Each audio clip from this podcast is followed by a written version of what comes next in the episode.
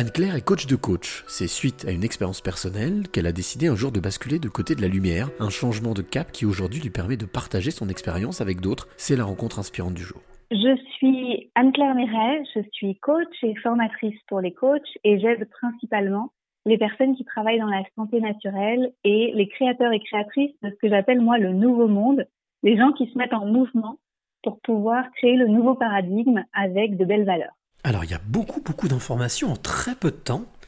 Euh, Anne-Claire, déjà j'aimerais savoir, donc coach, euh, euh, enfin thérapeute et coach de thérapeute, c'est ça? Exactement. Depuis quand est-ce que tu as décidé de basculer du côté de la force?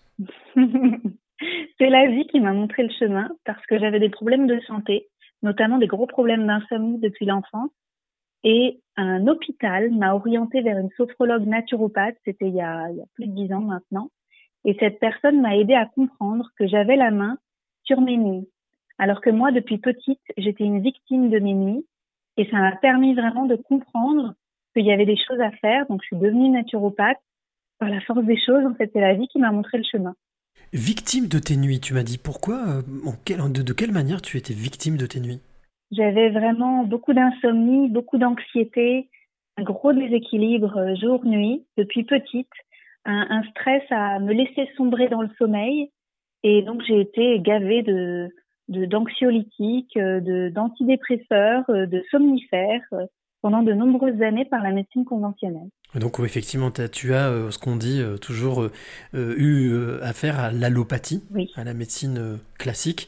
Et, qu'est-ce qui t'a amené à justement ben, aller un peu plus loin et, et à te tourner vers cette médecine naturelle? C'est vraiment l'hôpital qui m'a envoyé vers cette personne qui, m'a vraiment beaucoup aidée parce que moi, je n'en avais pas conscience. En fait, je ne me rendais pas compte que ça fonctionnait à l'envers, dans l'autre sens, que c'était à moi de prendre les choses en main. Et c'est cette personne qui était naturopathe et sophrologue qui avait constitué des groupes de rééducation au sommeil.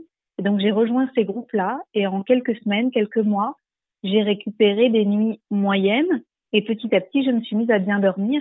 Mais pas seulement ça, en fait, parce que j'ai régulé ma faim, ma peau était plus belle, j'avais moins mal au ventre, j'étais plus à l'aise dans mes baskets, j'avais plus d'énergie. Donc là, je me suis dit, il y a quelque chose, en fait, c'était trop beau pour que je n'en fasse rien. Et donc, je suis allée à l'école le week-end pendant quatre ans.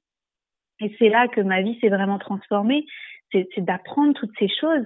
J'ai pu me, libérer de l'hypochondrie. J'étais une grande hypochondriaque avec un, une armoire à pharmacie avec plein, plein de trucs. Comme dirait euh, Irène Grosjean, le, sommeil fait partie des quatre piliers, quatre grands piliers. Euh, est-ce que tu, comme elle a l'habitude de le, dire, est-ce que tu as la sensation d'avoir quitté le démon pour te retrouver dans le monde? Ah oui, complètement.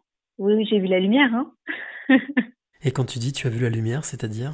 Bah, En fait, je pense que ça m'a rebranché à mon cœur, ça m'a rebranché à la source infinie d'énergie. Alors certains l'appellent Dieu, l'univers, euh, peu importe les lois de la vie, peu importe les mots qu'on met derrière. Mais il s'est passé quelque chose de très puissant pour moi, c'est que au fil de ces années de découverte de, la santé, j'ai commencé à bien m'écouter. Et en m'écoutant, j'ai entendu que derrière, il y avait l'intuition, qu'il y avait quelque chose de beaucoup plus grand que moi, euh, que je pouvais euh, honorer.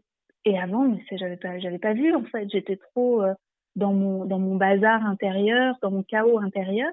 Et petit à petit, c'est comme si toutes les choses s'étaient remises en ordre pour que je me puisse me rendre compte qu'il y a en fait un alignement qui est possible avec les lois de la vie et avec l'univers.